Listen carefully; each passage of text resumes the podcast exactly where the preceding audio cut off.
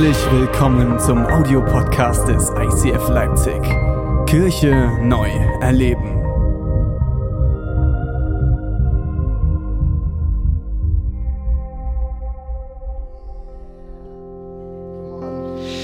Wir steigen ein in die Predigt. Deborah hat letzte Woche gepredigt und äh, hat die erste Predigt unserer neuen Predigtreihe Death to Selfie äh, gehalten. Ich habe sie mir die Woche noch angehört. Es war eine der besten Predigten, die ich jemals von meiner Frau gehört habe.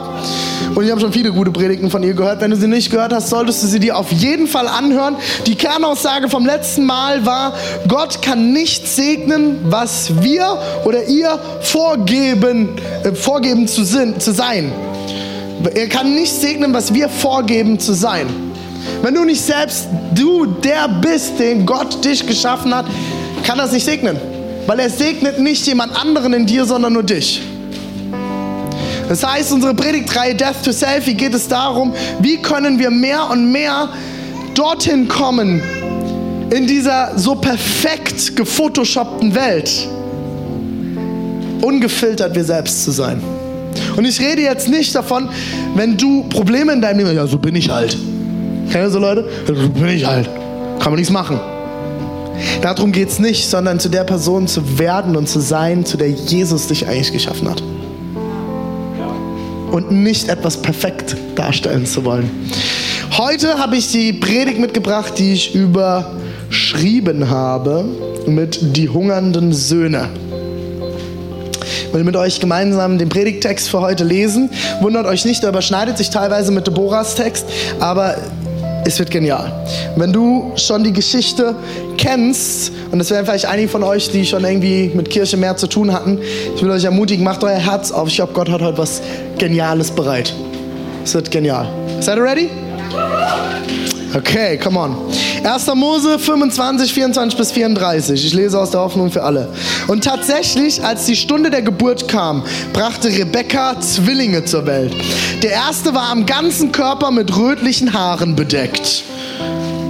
Wie ein Tierfell. Darum nannten ihn seine Eltern Esau, der Behaarte. So ein guter Name, oder? Der Behaarte, der, der keine Haare hat. Ey, Behaarter, komm mal her. Okay, Glatze! komm mal rüber! ist gut, oder? Also, also, ich hätte keinen Bock auf den Namen. Dann kam sein Bruder. Er hielt bei der Geburt Esaus Esau an der Ferse fest. Und so nannten sie ihn Jakob, der Fersenhalter. Ey, Behaarter, Fersenhalter, kommt mal rüber. Klingt wie auf dem Bau, oder? Isaak war 60 Jahre alt, als die beiden geboren wurden. Die Jungen wuchsen heran. Esau wurde ein erfahrener Jäger, der gern im Freien umherstreifte. Jakob dagegen, dagegen war ein ruhiger Mann, der lieber bei den Zelten blieb. Isaak mochte Esau mehr als Jakob, weil er gern sein gebratenes Wild aß. Oh, kann ich verstehen. Jakob war Rebekkas Lieblingssohn. Rebekka und Jakob sind, äh, Isaak sind die Eltern, falls ihr das noch nicht wisst. Eines Tages, Jakob hatte gerade ein Linsengericht gekocht, kam Esau erschöpft von der Jagd nach Hause. Lass mich schnell etwas von der roten Mahlzeit da essen. Ich bin ganz erschöpft, rief er. Darum bekam er auch den Beinamen Edom, Roter oder der Rote. Behaarter Roter. Nur wenn du mir dafür das Vorrecht überlässt, das dir als dem ältesten Sohn zusteht, forderte Jakob. Was nützt mir mein Vorrecht als ältester Sohn, wenn ich am Verhungern bin? rief Esau. Meine Mutter hat immer gesagt, so schnell verhungert man nicht. Jakob ließ nicht locker, schwöre erst, sagte er. Esau schwor es ihm und verkaufte damit sein Recht, den größeren Teil des Erbes zu bekommen, an seinen jüngeren Bruder. Jakob gab ihm das Brot und die Linsensuppe. Esau schlang es herunter, trank noch etwas und ging wieder. So gleichgültig war ihm sein Erstgeburtsrecht. Jesus, ich danke dir, dass du heute hier bist. Ich danke dir, dass du für jeden Einzelnen von uns heute was vorbereitet hast. Wir nehmen es in Empfang und ich bete, dass du unsere Herzen heute bewegst, dass wir mehr und mehr verstehen, zu wem du uns geschaffen hast und was du für uns vorbereitet hast. Wir lieben und verehren dich. Amen. Amen. Wo sind meine Schüssel hingekommen, die ich vorhin hatte? In der ersten Predigt. Hat jemand weggeräumt? Heike, warum räumst du meine Predigtutensilien weg? Na, dann kriege ich eine neue. Ich brauche doch meine Schüssel. Ohne Schüssel wird es schwer.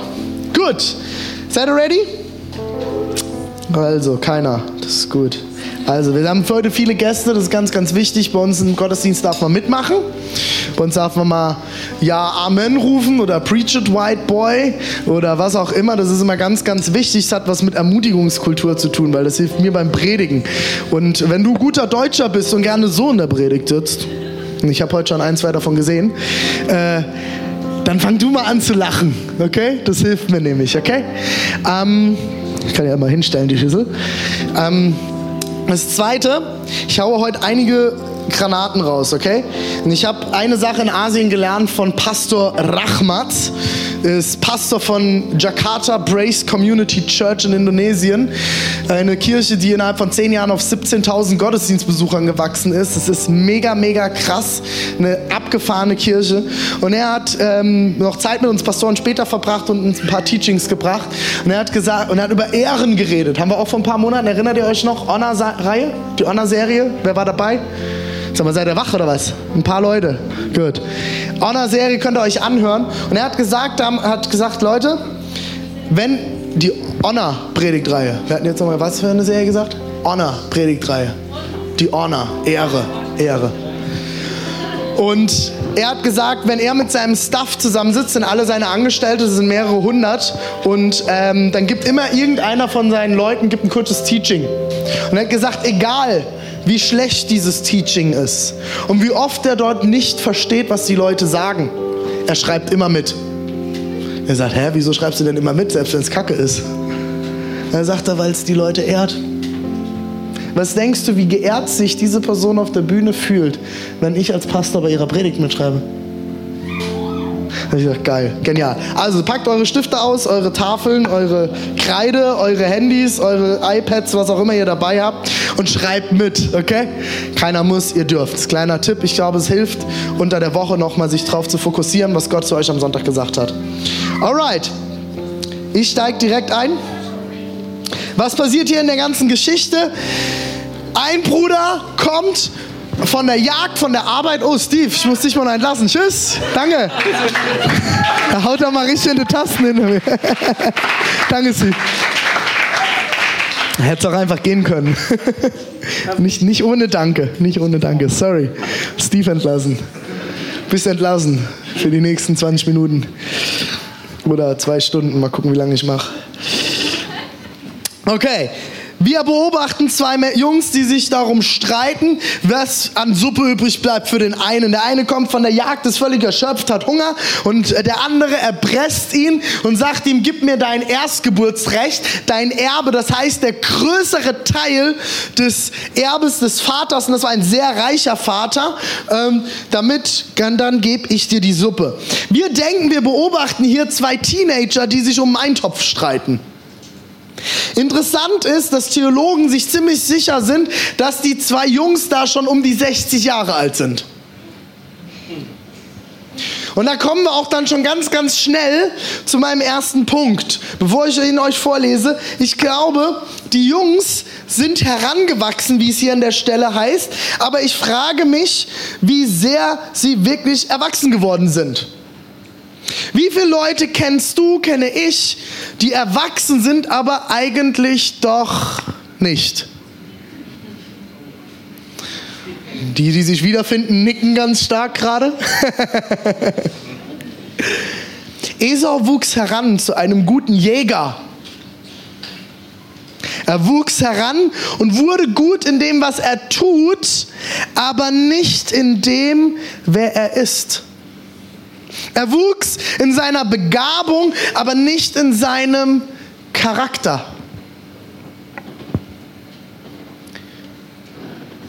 Er wurde gut darin, sein Abendessen zu erlegen, aber nicht darin, seinen Hunger zu kontrollieren.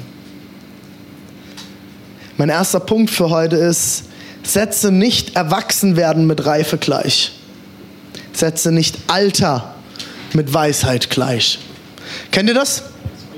Ein weiser Mann wird grundsätzlich weiß dargestellt. Oder? Wenn man an eine weisen Person denkt, denkt man an eine grauhaarige ältere Person, die hat viel Weisheit erlebt, äh, äh, äh, erlangt, ähm, weil er schon viel durch hat. Oder eine ältere Dame. Ich hatte immer sehr, sehr hohen Respekt vor älteren Leuten, was auch grundsätzlich nicht schlecht ist, aber fast schon einen kranken Respekt, weil ich immer dachte, ich darf den Leuten nichts sagen, die älter sind als mir. Weil die sind ja älter, die sind ja reifer als ich. Ich bin jetzt seit zehn Jahren Pastor, Leute, ich kann euch gar nicht sagen, wie viele Leute ich kennengelernt habe, die alt sind, aber und unreif ohne Ende. Die schon seit 50 Jahren angeblich in Anführungszeichen Jesus nachfolgen. Aber du schaust ihr Leben an und du fragst dich und stehst neben dran. Also wenn das ist Jesus nachfolgen, habe ich jetzt schon keinen Bock mehr. Wenn das bedeutet, Kirche zu bauen, habe ich jetzt schon keinen Bock mehr. Dann höre ich auf. Tschüss. Dann werde ich Buddhist. Jetzt. Aber ich mag diese Räucherstäbchen nicht. Das ist echt krass. In Indonesien, wo wir waren, die haben dann alle da vor jedem Hauseingang, sogar im Auto, haben die solche kleine Altäre, wo geräuchert wird. Den ganzen Tag stinkt überall nach diesen Räucherstäbchen. Also, und dann legen die da immer Essen rein und so und das vergammelt noch nebenher. Das ist mega krass, mega krass. Und das ist die Rettung. Das glauben die wirklich. Ist, ich, ich, also ich fand es auf der einen Seite interessant, was Leute tun, um ihren Gott zu ehren. Und auf der anderen Seite habe ich mich gefragt, jetzt ernsthaft? Dieser Rauchnebel da soll euch beschützen? Abgefahren, abgefahren. Kleine Anekdote. Manchmal wächst man äußerlich, aber noch lange nicht innerlich. Vielleicht bist du gut darin, Freunde zu finden, aber gar nicht gut, Freunde zu behalten. Weil du eher der Typ bist, der schlechteren ist, Beziehungen zu leben. Das heißt, Gott hat dir eine Connector-Gabe gegeben, zu connecten, zu networken, Beziehungen aufzubauen, aber du bist eher so der Typ, weil du dich nicht aufgemacht hast, deinen Charakter zu entwickeln, der kritikunfähig ist. Du kannst Sachen nicht klären, wenn etwas zwischen dir steht. Du läufst weg. Leute, die weglaufen gerne. In Beziehungen. Du bist unerreichbar. Und du antwortest nicht, wenn Leute dich, sich bei dir melden. Kennen du so Leute? Ja. Schon mal erlebt? Mhm, fangen wir mal bei uns selber an. Im Vers 29 heißt es, eines Tages, Jakob hatte gerade ein Linsengericht gekocht, kam Esau erschöpft von der Jagd nach Hause. Interessant an der Stelle, dass, es wird genannt, dass er ein guter Jäger ist, aber er kam anscheinend mit leeren Händen. Interessant. Nur mal so als Randnotiz. Das heißt hier, er redete, Jakob redete mit Esau, als Esau erschöpft von der Jagd kam. Sei vorsichtig. Achtung, sei vorsichtig, mit wem du redest, wenn du müde bist wenn du ausgepowert bist und vor allem, wenn du entmutigt bist. Haben wir doch alle solche Momente, oder? Wir sind müde, ausgepowert. Bei mir ist es der Montag. Vor allem, wenn ich sonntags dreimal gepredigt habe, ich bin montags am Ende. Dann bin ich fertig. Und ich habe gelernt und lerne immer wieder aufs Neue, dass ich aufpassen muss, mit wem ich montags rede.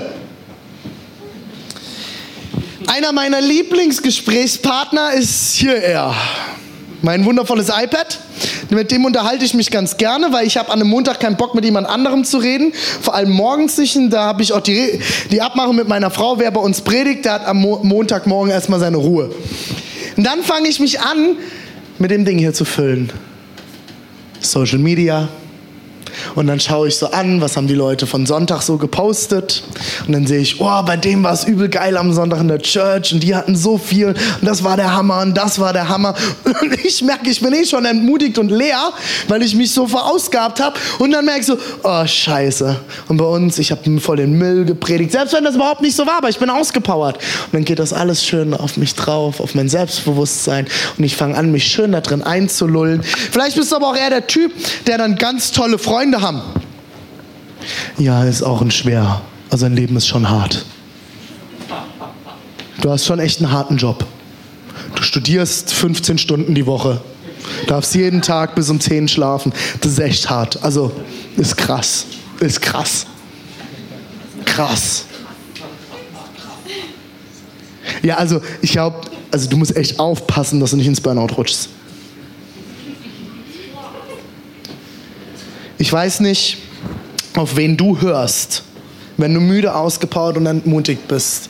Aber ich kann dir sagen, pass auf, mit wem du redest. In dieser Situation hier kommt Esau müde und Jakob nutzt seine Chance. Er ist der, der schon immer danach getrachtet hat, der Erste zu sein. Und er nutzt den Moment aus, wo sein Bruder müde und erschöpft ist. Der zweite Punkt ist Vorsicht bei ungestilltem Appetit, der zu übertriebenen Emotionen und Handlungen führt. Kennt ihr das? Mit Hunger durch die Stadt laufen? Ich habe mir angewöhnt, immer bevor ich in die Stadt gehe, zu essen. Weil ich bin der Typ, spätestens beim Ditch, wenn du von vom Augustusplatz kommst, spätestens beim Ditch kriegt mich die Pizzazunge. Kennt ihr das? Come on. Ich kann nicht und darf nicht und meine Frau und wir, wir haben die Abmachung, wir gehen nicht hungrig einkaufen. Kurz mal vom Abendessen noch einkaufen. Ja, Rewe leer. Kennt ihr das? Du kaufst allen möglichen Müll, den du gar nicht einkaufen wolltest. Oh, Bananen, 20 Stück, geil. Ist die Woche nur zwei.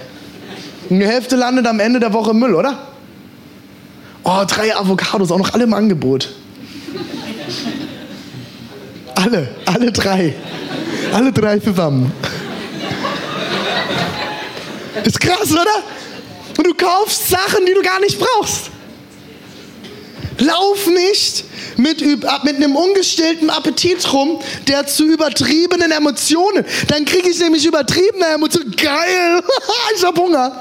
Und dann kaufe ich mir Dinge, die ich eigentlich weiß, dass sie nicht gut für mich sind, beziehungsweise viel zu viel für mich sind. Und ich gebe viel zu viel von dem Geld aus, was Gott mir anvertraut hat, und stecke es in Lebensmittel und am Ende der Woche schmeiße ich sie weg.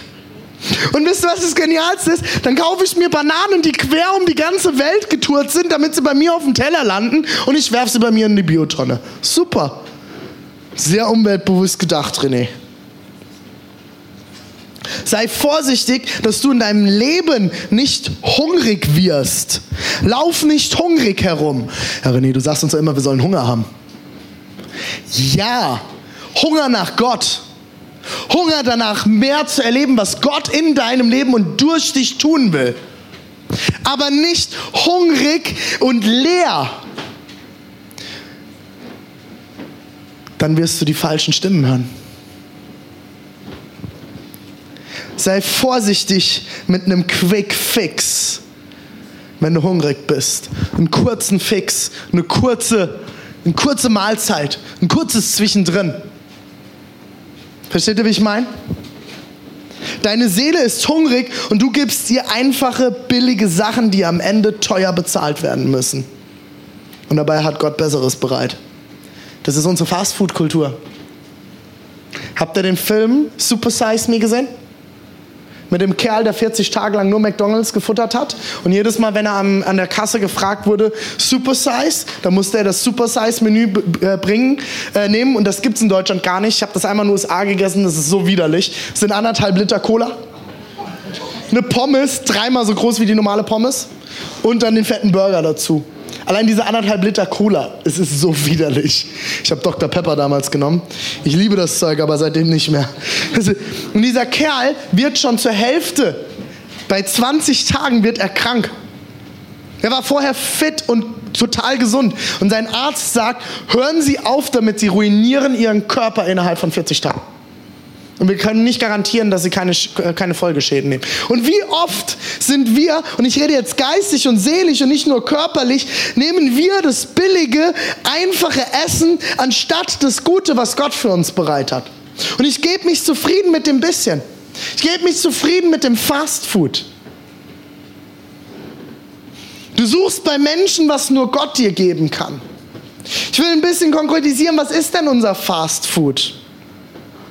Du holst dir nicht Gott in den Momenten, wo du Hunger kriegst, an meinen Montagen, an meinen schwachen Momenten, an meinen müden Momenten, sondern du gehst feiern, holst dir den nächsten Typ, das nächste Mädel, schaust dir Pornos an, suchst nach Bestätigung, bleibst bei, de, bei einem Partner, der dich zerstört, fährst, in eine, fährst dir eine Serie nach der anderen rein, bist nur am Zocken, versinkst in, der Real, in, in einer nicht realen Welt oder umgibst dich mit falschen Freunden, um dir zu holen, was deine Seele scheinbar braucht. Irgendwo wiedergefunden? Vielleicht ist auch Essen dein Problem. Nachts den Kühlschrank leer fressen. Oder nichts essen, um Bestätigung zu bekommen. Ich weiß nicht, was deine Themen sind. Eins meiner Themen ist der Fernseher. Wir haben bei uns im, am Haus, wir haben keinen Fernsehanschluss. Warum? Weil ich nicht mit, der, mit dem Fernseher klarkomme. Ich finde nie diesen bescheuerten roten Knopf auf der Fernbedienung. Der ist immer weg, wenn ich am Fernseher sitze. Der existiert nicht. Ich krieg das Teil nicht aus. Ich krieg den nicht aus. Ist es deswegen richtig, dass alle Christen keinen Fernseher haben? Natürlich. Nein, es ist nicht. Es ist mein Problem. Kennt ihr solche Christen? Also Alkohol trinken ist ja äh, nicht erlaubt als Christ, ne? Das weißt du schon. Zeig mir die Bibelstelle. Jesus hat Wein getrunken. Nein, es ist aber für bestimmte Leute vielleicht dran, sich mal davon zu distanzieren. Vielleicht ist es, ist es bei dir, es ist, es ist Pornografie. Und ich weiß heute, nach zehn Jahren im Dienst sein, dass mindestens 90 Prozent der Männer in diesem Raum mit Pornografie strugglen. Auch ich kenne dieses Problem. Oh, ja, dann ist halt so, ne? Sind halt 90 Prozent. Müsst ihr euch mit abfinden, Mädels. So sind die Männer. Oder ich mache mich auf und finde einen Weg damit. Finde einen Weg daraus. Jetzt habe ich meine Predigt zugemacht. Das ist natürlich schlecht. Sorry, Leute.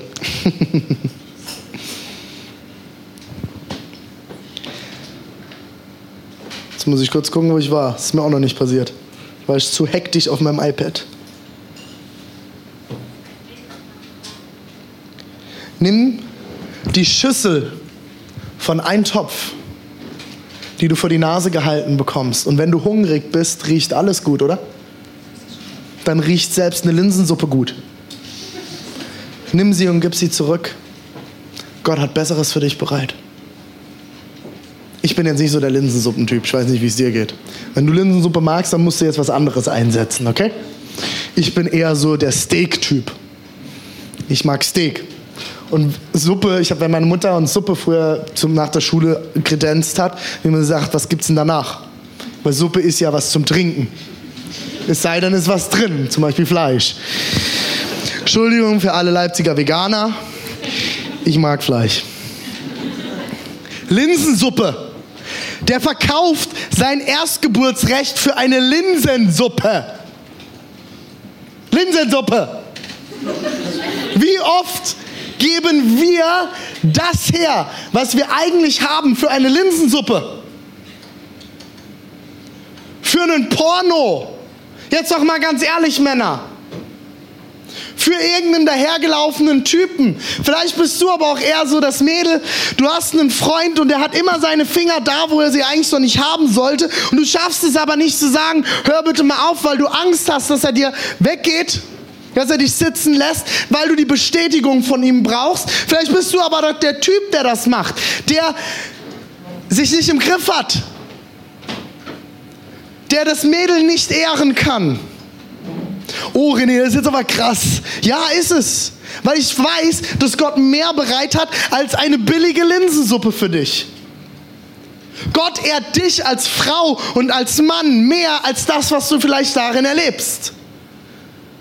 Wenn du nächstes Mal nicht mehr wiederkommst, ist okay. Ich bin so.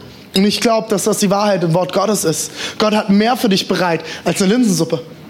Gott hat mehr für dich bereit als diese schnelle kleine Sache. Ja, aber es fühlt sich doch auch gut an. Es ist ja auch nicht verkehrt. Sexualität ist nicht verkehrt. Aber Gott hat mehr für deine Sexualität bereit als das, was du momentan vielleicht denkst. wenn wir in dem Rahmen laufen, den Gott für uns bereit hat. Ja, ist doch nur ein bisschen Porno. Ja, ist es. Aber es wird dich zerstören. Es wird dich nicht befriedigen. Vielleicht kurz. Kurz ist der Hunger gestillt, aber nicht das, was du wirklich suchst. Nimm die Schüssel und gib sie zurück. Ich bin davon überzeugt, dass Gott eine bessere Schüssel bereit hat. Esau hätte in der ganzen Story einfach einen guten Freund gebraucht, glaube ich. Einer, der ihm sagt, bist du eigentlich wahnsinnig? Sag mal, hast du ein Ei am Wandern, Junge? Ist irgendwas bei dir schiefgelaufen? Eine Suppe? Echt jetzt?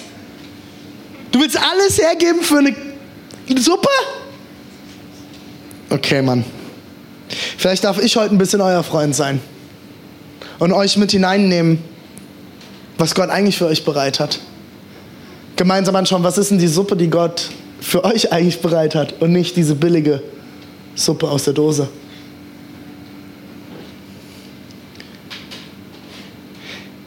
Ich glaube, hier sind Leute heute unter uns, die ihr Geburtsrecht verkauft haben und immer wieder verkaufen.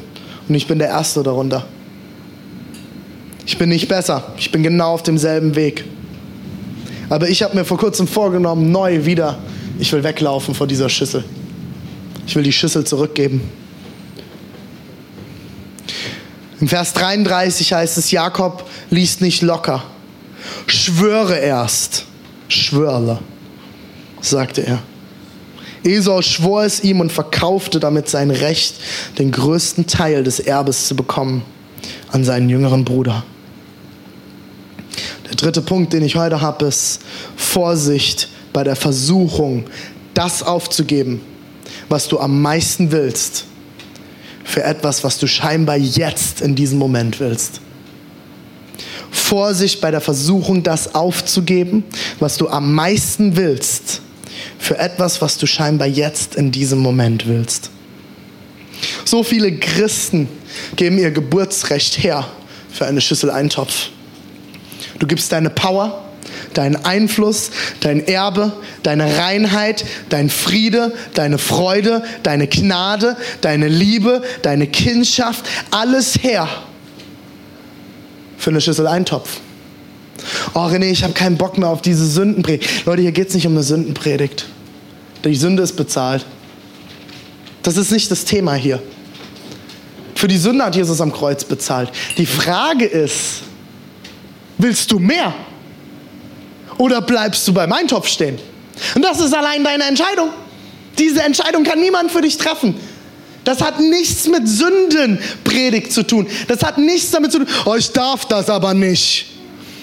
Kriege immer wieder gesagt, wenn ich erzähle, ich bin Pastor, ja, bei euch Christen, da gibt es ja immer, was darf man, was darf man nicht und das darf man nicht und das darf man nicht. Darum geht es überhaupt nicht. Dir ist alles erlaubt, aber nicht alles ist gut für dich, sagt Paulus. Du kannst machen, was du willst. Mach es, go for it. Völlig okay. Geh raus, schnapp dir die nächste. Mach, was du willst. Geh dich besaufen. Lüg, lüg die Leute an. Es ist alles okay. Jesus hat schon längst dafür bezahlt.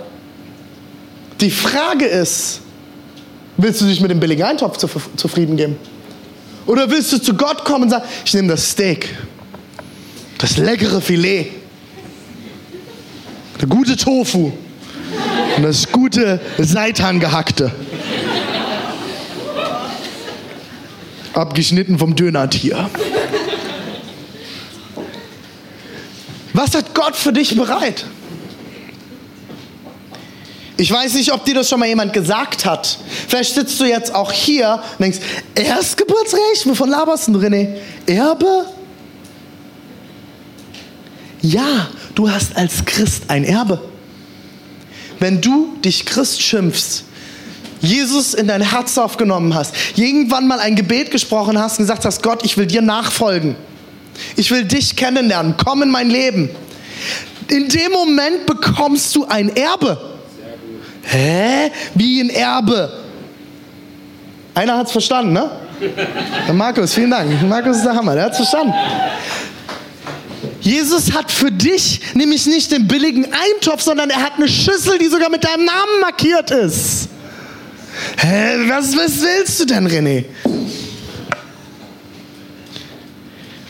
Gott hat Dinge für dich bereitet, die du dir momentan nicht vorstellen kannst, auf denen dein Name steht, die für dich speziell designt wurden. Mir hat irgendwann mal jemand gesagt, ich glaube, es war mein Schwiegervater, der sagt immer weise Dinge. Er hat gesagt, René, wusstest du, dass Gott mit dir nicht die Geschichte von Leo Bigger schreiben will, nicht die Geschichte von Mose, nicht die Geschichte von Stephen Furtick, sondern er will die René-Geschichte mit dir schreiben. Das war mindblowing. Da habe ich das erste Mal verstanden, ach so, Gott hat gar nicht die Schüssel von jemand anderem für mich, sondern er hat eine persönliche Schüssel für mich.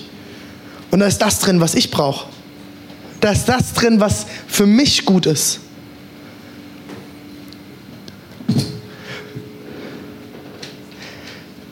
Interessant ist, wir Christen haben dann ja ganz tolle Formulierungen. Ja, ich bin halt in Sünde gefallen. Kennt ihr das? Habt ihr das schon mal gehört? Das sind dann immer die, die Leute, die dann zum Gebet kommen. Ja, René, ich bin die Woche wieder in Sünde gefallen. Ja, ja, wir hatten dir am Bein gestellt, dass du da reingefallen bist. Also, du musst ein ganz schön hohes Bein gewesen sein, dass du, dich da, dass du sogar reingefallen bist in die Sünde. So, bin halt zu Hause und dann stand mein Laptop auf dem Küchentisch und da war eine riesengroßbusige Frau und die sagt, komm her! Bin halt wieder in Pornografie gefallen. War ja, die, die stand halt da und dann bin ich da reingestolpert. Ganz rein zufällig. Ich weiß auch nicht, wer den Laptop da hingestellt hat. Ich weiß nicht. Nichts damit zu tun. Nö. Ich habe jetzt nicht irgendwelche Begriffe gegoogelt oder so. Nee, war ich nicht. Der Feind kann dir nicht das Recht nehmen. Er muss dich dazu bekommen, dass du es abgibst. Du kannst, der Feind kann nicht kommen und sagen, hier, nimm jetzt endlich. Du musst es jetzt halt nehmen. Gib keinen anderen Weg. Behalt's. Kann er nicht. Nein, er muss sagen, willst du es haben? Riecht gut, oder? Mh, lecker, Linsensuppe. Total eklig. Nimm. Die Frage ist, bist du bereit zu nehmen, wie Aaron gerade? Aaron ist eher so der Suppentyp, ist halt ein Suppenkasper. Oder sagst du nein, weil ich weiß, Gott hat was Besseres für mich bereit. Er hat eine bessere Schüssel bereit. Er hat die bessere Suppe, er hat das bessere Steak, er hat das bessere für mich bereit. Du kannst nicht in was hineinfallen, du bist für dich selbst verantwortlich. Ja, liebe Generation Y, ich weiß, wir übernehmen nicht gerne Verantwortung. Und vor allem nicht für uns selbst. Dafür haben wir Professoren, dafür haben wir Eltern, dafür haben wir andere Leute. Oder? Jetzt wird ganz still, ne? Wenn dich nicht angesprochen fühlst, ist okay. Bist vielleicht nicht Generation Y. Vielleicht hast du aber auch gelernt, Verantwortung zu übernehmen. Aber wir sind eine Generation und das kannst du sehr, sehr gut nachgoogeln, wenn du dich mal ein bisschen informierst über unsere Generation. Wir sind eine Generation, die nicht an Verantwortung übernimmt. Und vor allem nicht für uns und unsere Fehler. Das Problem ist, niemand anderes kann die Verantwortung dafür übernehmen. Es ist dein Leben. Es ist deine Entscheidung, was du damit machst. Und von niemand anderem. Ihr fragt euch vielleicht jetzt die ganze Zeit schon, was ist denn dieses Erbe, René, von dem du da redest? Was ist denn das Erbe?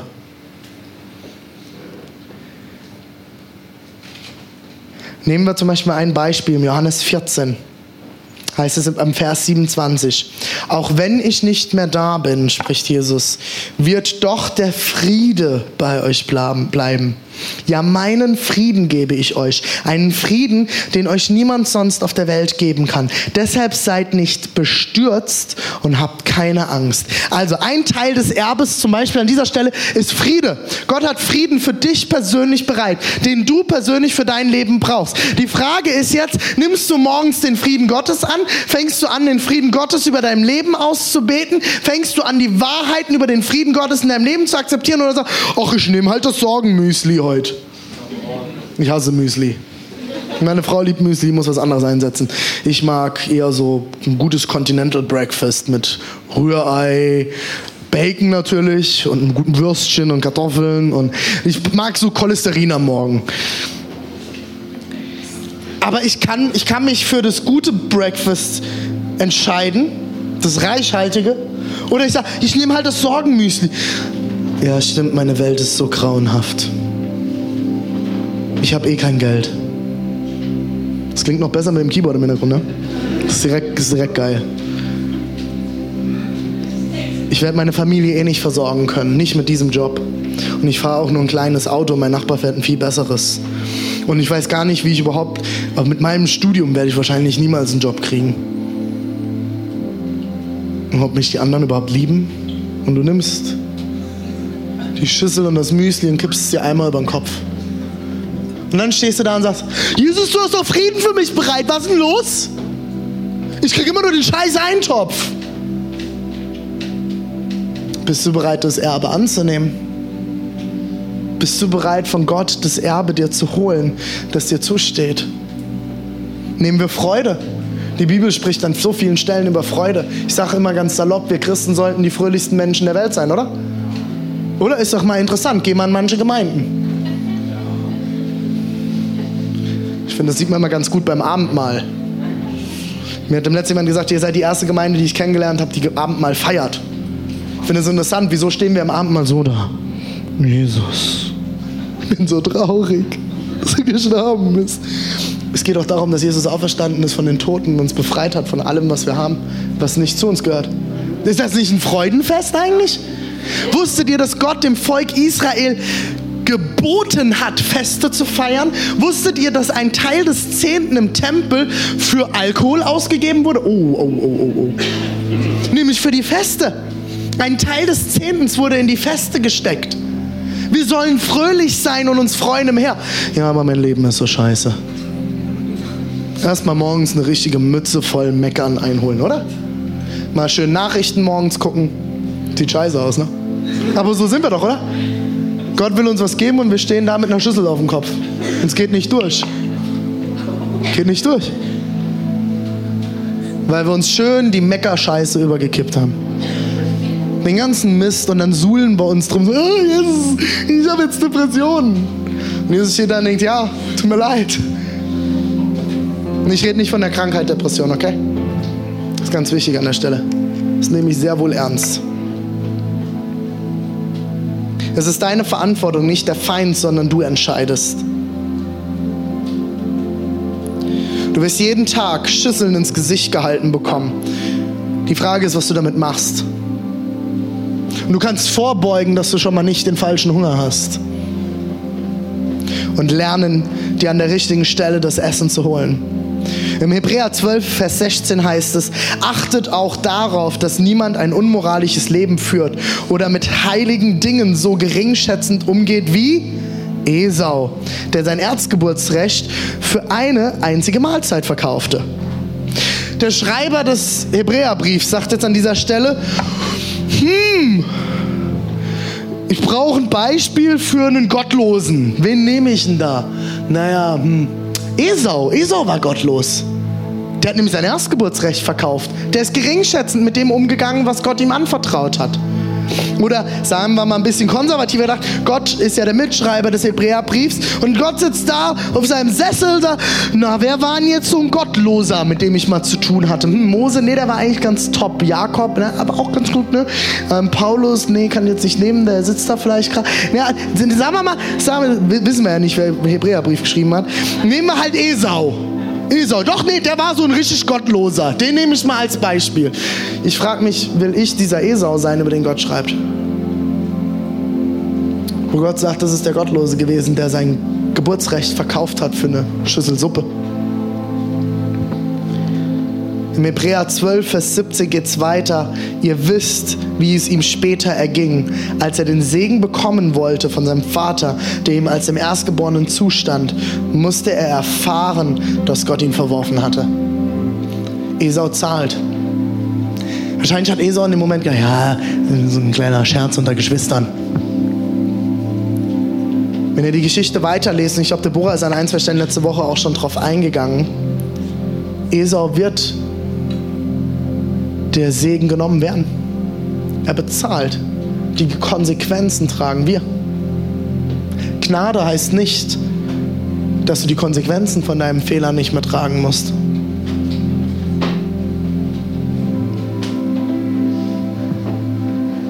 Früher wäre ich an dieser Stelle der Predigt stehen geblieben und hätte einen Punkt gemacht. Und hätte euch jetzt mit den Gefühlen zurückgelassen. Vielleicht ist bei einigen was ins Rollen gekommen, vielleicht fühlst du dich gerade irgendwie ein bisschen schlecht auch. Früher hätte ich euch damit gehen lassen. Aber ich will euch etwas nicht vorenthalten, was mir in den letzten Monaten und Jahren nochmal so sehr bewusst geworden ist. Und ich will euch das erklären und damit will ich schließen anhand der Geschichte, die viele, viele von euch vielleicht schon kennen, die vom verlorenen Sohn.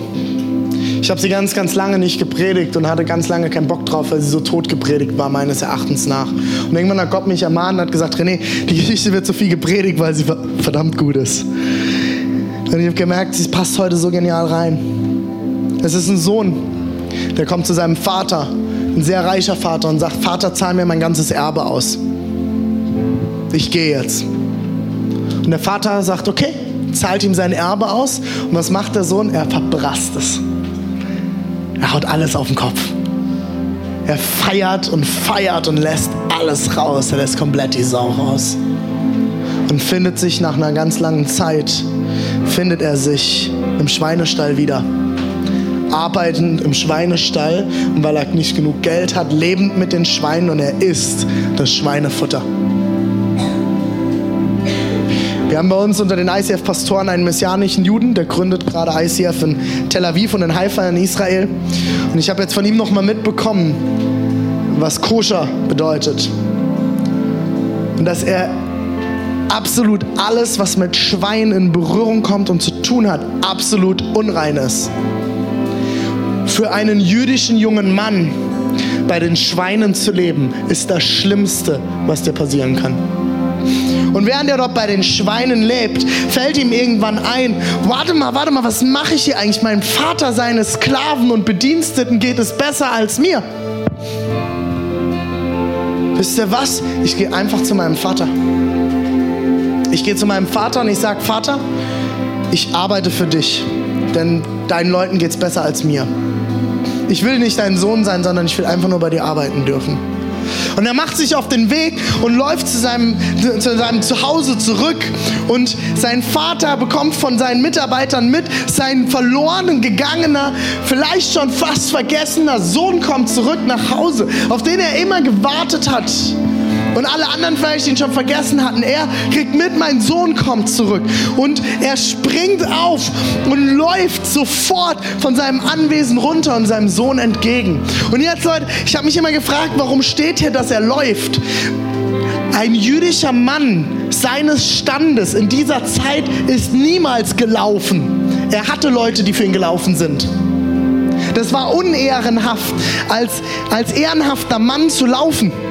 Und es war ihm alles egal. Er ließ alles stehen und liegen. Er ließ seine ganze Kultur hinter sich. Und er lief seinem Sohn entgegen. Er lief auf ihn zu und er umarmte ihn stinkend. Ich bin auf dem Land aufgewachsen. Ich war schon mal im Schweinestall. Da stinkt's wie Sau.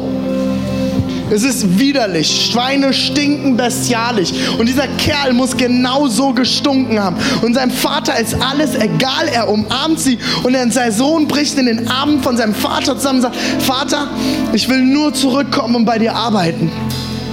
Und sein Vater geht hin und nimmt den Familienring, den Siegelring und steckt ihm den Ring an. Und er sagt, wir schlachten noch heute das teuerste und beste Kalb. Du kriegst die besten Klamotten und wir feiern die Rückkehr meines Sohnes. Und mit dem Ring bekam er das ganze Erbe zurück. Er hat nichts erwartet. Er hat Linsensuppe erwartet und hat alles bekommen. Leute, das ist das Evangelium. Das ist das Zentrum des Christentums. In dem Moment, wo Jesus am Kreuz gestorben ist. Und es das heißt im Römerbrief, er ist der Erstgeborene unter vielen Geschwistern. Er ist der neue Erste unter Brüder und Schwestern.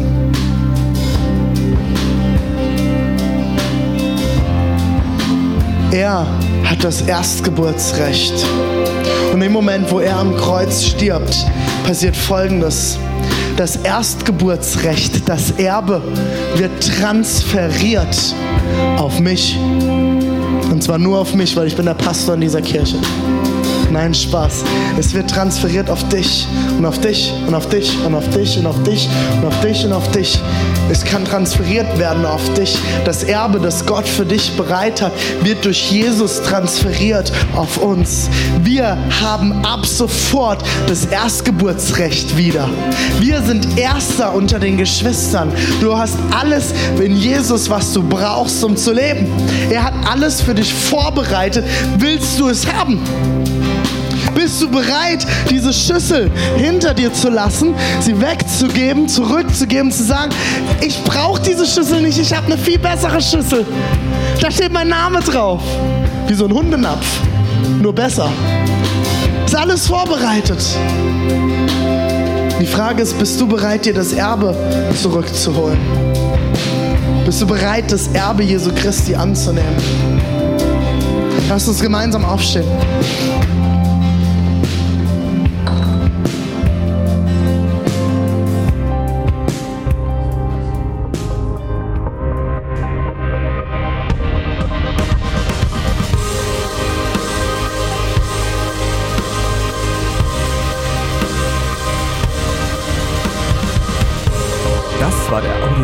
Audiopodcast des ICF Leipzig. Wir hoffen, dich hat die Predigt inspiriert. Für Fragen oder mehr Informationen schreib uns gern unter info at icf-leipzig.de.